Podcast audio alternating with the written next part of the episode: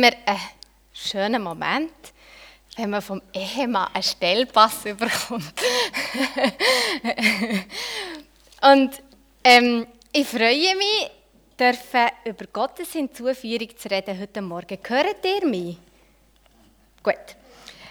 Morgen ist ein besonderer Tag für die Wenk-Familie. Einer der besondersten Tage im Jahr. Wir feiern nämlich zusammen Weihnachten. Und das geht so richtig traditionell zu und her. Wir haben also bei uns auch beim Weihnachtsbaum, wo wir haben ja eine Galerie und wirklich viel Platz gegenüber. Er kommt fast oben Artelia. Ein riesiges Ding. Weil das ist der Familie wichtig. Ein grosser, schöner Weihnachtsbaum, geschmückt, mit einer richtigen Schar Päckchen unten dran. So ist Weihnachten. Und das erste Mal, als ich das miterlebt habe, als ich da dazu gestoßen bin, habe ich ehrlich gesagt gefunden, oh, das ist schon ein krass. der Michi hat letztes Mal gesagt, es ist die wahre Weihnacht und nicht die wahre Weihnacht. Also nicht die materielle Weihnacht, sondern die wahre Weihnacht mit H. Und, ähm, und gleich bin ich unterdessen oder schon nach dem ersten Mal von dieser Weihnachtsfeier völlig hin und weg sein. Es wird so mit viel Freude und Dankbarkeit einander geschenkt und auspackt, dass mich jedes Mal wirklich berührt. Es ist so viel ja, es ist wirklich einfach so viel Freude und Dankbarkeit. Und dann all die strahlenden Augen, wenn wieder ein Wunsch in Erfüllung geht und wieder ein Wunsch in Erfüllung geht. Es ist echt schön. Und schlussendlich sind alle voll mit lobenden Worten über die schenkende Person. Und ihr kennt das auch alle auch. An Weihnachten ganz fest und unter einem Jahr auch beschenkt werden. Das löst Lob und Dankbarkeit aus. Beschenkt werden in irgendeiner Form. Die erste Gemeinde ist auch beschenkt worden. Und auch in ihnen hat es Lob und Dankbarkeit ausgelöst. Es war das Geschenk von Gottes Wirken in ihrer Mitte. Wir haben ja die letzten Sonntage miteinander angeschaut, wie die erste Gemeinde so gelebt hat und was das für uns heute bedeutet. Und heute schließen wir die Predigtreihe zu Apostelgeschichte 2 ab und wir widmen uns intensiv am Vers 47 und gehen Abschnitt für Abschnitt durch. Wir lesen ihn zusammen. Sie priesen Gott und wurden vom ganzen Volk geachtet. Der Herr aber führte ihnen jeden Tag weitere Menschen zu, die gerettet wurden. Ich habe schon angetönt. Ich glaube, das Gotteslob vor ersten Gemeinde war eine Antwort auf Gottes Wirken. Sie haben Gott gelobt, weil er sie reich beschenkt hat. Und das war nicht in einer Form von einer verkrampften Worship-Zeit oder einem aufgesetzten Dankesgebet. Sie haben Gott gelobt, aus vollem Herzen und freiem Willen, als eine natürliche Reaktion aufs Erlebte. Die erste Gemeinde ist erfüllt worden vom Heiligen Geist. Sie haben erlebt, wie Gott in ihnen wirkt und durch sie wirkt. Und sie sind Zeugen geworden von vielen Wundern. Gott hat sie mit seiner Gnade beschenkt und auf das haben sie mit Lob und Dankbarkeit reagiert. Ich behaupte jetzt mal einfach, dass eine Gottesbegegnung das absolut Größte ist, was uns passieren kann. Und das, ab und das wertvollste Geschenk überhaupt. Und umso mehr behaupte ich jetzt auch, ist es eine natürliche Reaktion, dass sich unser Herz füllt mit Lob und Dankbarkeit. Lob und Dankbarkeit über die wertvolle und lebensverändernde Begegnung mit Gott. Eine Gemeinde, wo Gott hautnach erlebt, hautnach erlebt, wird Glaube automatisch zu einer anbetenden Kirche. So war es bei der ersten Gemeinde und so glaube ich, ist es auch in den Gottesdiensten hier bei uns. Wir beten Gott an als eine Antwort auf die Begegnung mit ihm. Als eine Antwort auf die Gnade von ihm und auf sein Wirken in unserem persönlichen Leben und hier in unserer Mitte. Wir beten ihn an und loben ihn, weil er uns nach ist. Und vielleicht ist es bei uns hier am Sonntagmorgen nicht immer ganz so euphorisch, wie es in der ersten Gemeinde war. Und umso mehr möchte ich uns ermutigen, dass wenn sich unser Herz füllt mit Gottes Lob, dass wir es nicht unterdrücken. Es ist egal, und wir haben es schon manchmal gesagt, und ich sage es nochmal, es ist egal, was die Leute rundherum denken. Und es ist auch egal, was man macht oder nicht macht.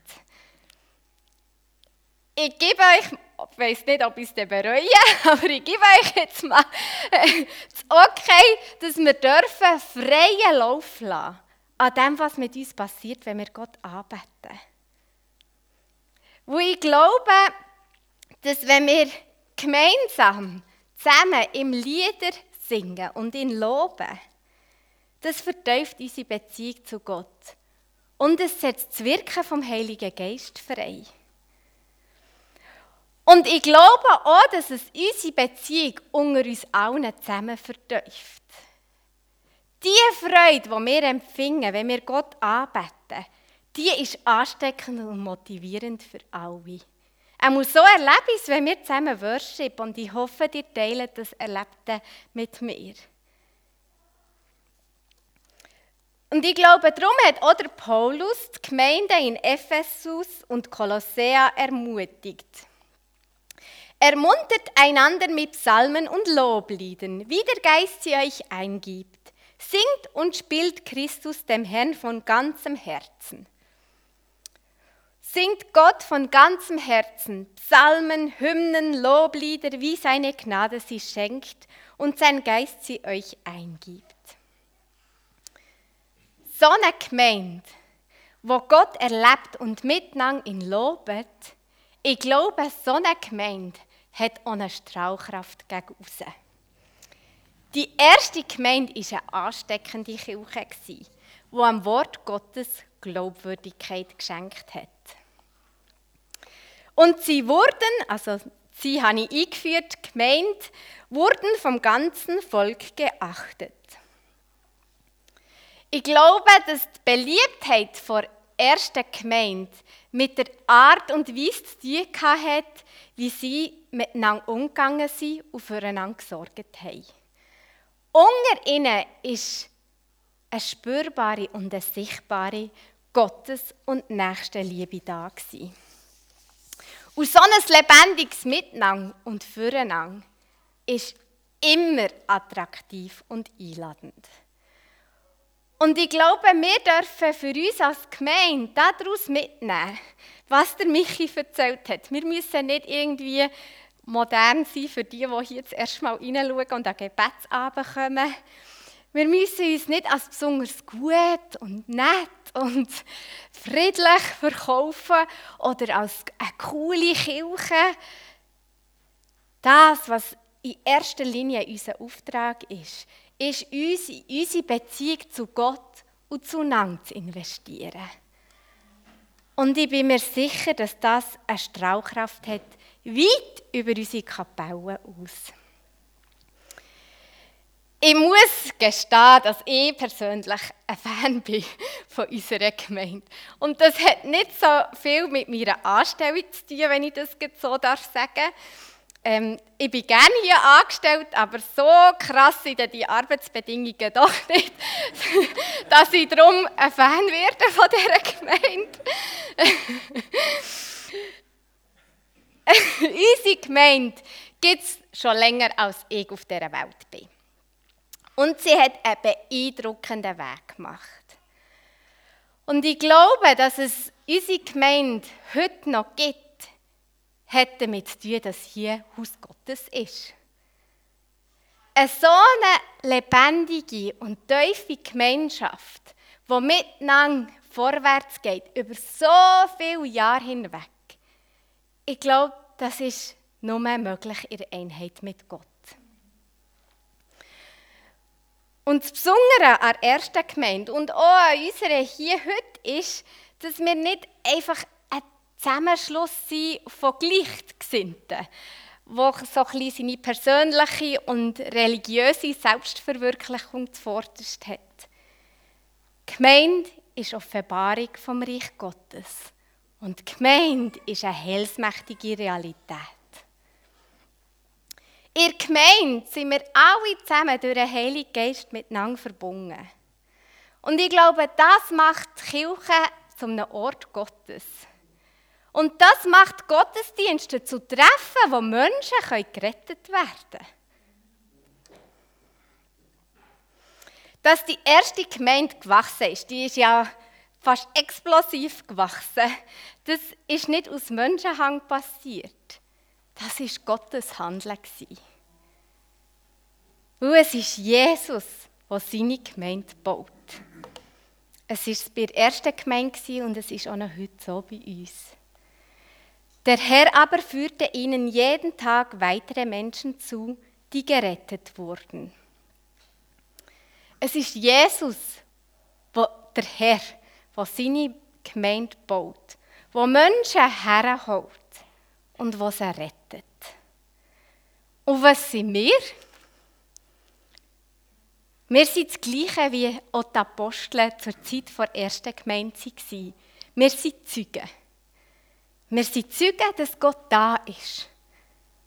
Jeder von euch ist Zeuge, dass Gott in uns lebt und durch uns wirkt und dass er zu seinen Versprechungen steht. Wir sind Zeugen, dass Gott jeden Mensch bedingungslos liebt und dass er jeden Mensch geschaffen hat und jeden Mensch befähigt hat. Wir sind Zeugen, dass der Heilige Geist Einheit in Vielfalt schafft.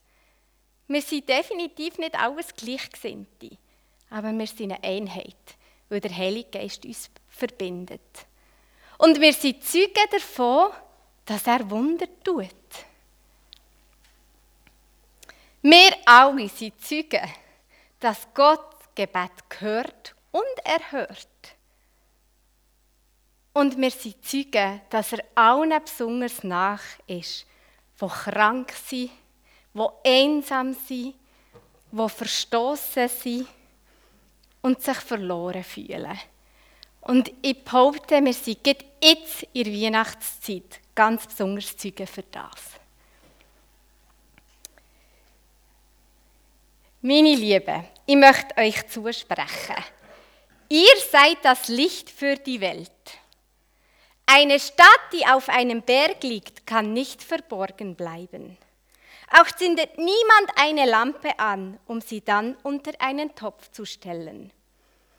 Im Gegenteil, man stellt sie auf den Lampenständer, damit sie allen im Haus Licht gibt. Genauso muss auch euer Licht vor den Menschen leuchten Sie sollen eure guten Taten sehen und euren Vater im Himmel preisen. Der alle seid das Licht für die Welt. Und die Menschen, sie brauchen euch, weil Gott durch euch wirken möchte. Weil Gott ihnen durch euch begegnen möchte. Und darum lasst uns uns nicht verstecken nicht unter die Schemeli stellen, das Licht. Weil die Menschen brauchen euch. Ihr seid alle zusammen Hoffnungsträger. Ich habe meine Bekehrungsgeschichte schon ein paar Mal mit euch geteilt. Aber ich kann euch nicht abschließend über die Gemeinde reden, ohne das nochmal ganz kurz zu erwähnen. Ich habe ja so eine klassische Geschichte, wie es leider viele andere auch haben, von nicht so einer einfachen Kindheit. Von geschiedenen Eltern, von einer Mami, die mich wirklich gerne hat, aber noch bis heute nur, wenn ich so bin, wie sie es will. Und ein Vater, der in dieser Zeit, wo ich als Kind ihn ganz fest gebraucht, nicht da war. Und was ich erzähle, klingt vielleicht ein bisschen kitschig, aber ich meine es wirklich sehr ernst. Ich bin in meiner Jugend, ja doch, darf ich das so sagen? Ich muss es so sagen, ich bin abgestürzt. Und ähm, ich, ich habe wirklich die Menschen und die Welt gehasst. Wirklich gehasst. Und ich war sehr viel im Ausgang und ich habe dort eine Gruppe Christen lernen kennen. Und alles in mir innen hat sich geweigert, die näher lernen zu kennen. Alles. Weil die haben etwas gelebt von dem, was ich mich eigentlich davon abgewendet habe. Die haben die Menschen und die Welt gerne gehabt. Und ich war doch der festen Überzeugung, dass das alles schlecht ist. Aber ich konnte nicht anders, können, als sie wieder zu treffen und wieder zu treffen und wieder zu treffen. Und irgendwann bin ich sogar in ihren Gottesdienst gegangen. Und ich habe mich bekehrt und Gott lernen kennen. Und die Freude und die Kraft und die Liebe, die dann in mein Leben kam, habe ich vorher noch nie erlebt. Ich bin so dankbar für die Gemeinde, die mich aufgenommen hat und die mir Mut zugesprochen hat. Die Gemeinde hat mich auf dem Weg begleitet, das Kind von Gott zu entdecken, das er geschaffen hat. Alle Fähigkeiten, die er mir geschenkt hat, das hat mir die Gemeinde geholfen, die zu entdecken und den Mut zu haben, die auch zu leben. Ich wüsste wirklich nicht, wo ich heute wäre und was ich heute machen würde ohne die Gemeinde. Wahrscheinlich wäre ich nicht Pastorin geworden. ich möchte euch nochmal zusprechen. Ihr seid das Licht für mich. Und ich bin jeden Tag, wirklich jeden Tag danke für euch. Und ich bin, ihr seid nicht nur Licht für mich, ihr habt Strahlkraft gegen außen. Ihr seid Licht für die Welt. Und an Weihnachten seid ihr ganz besonders.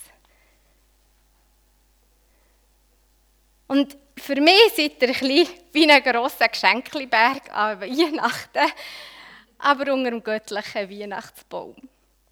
Amen.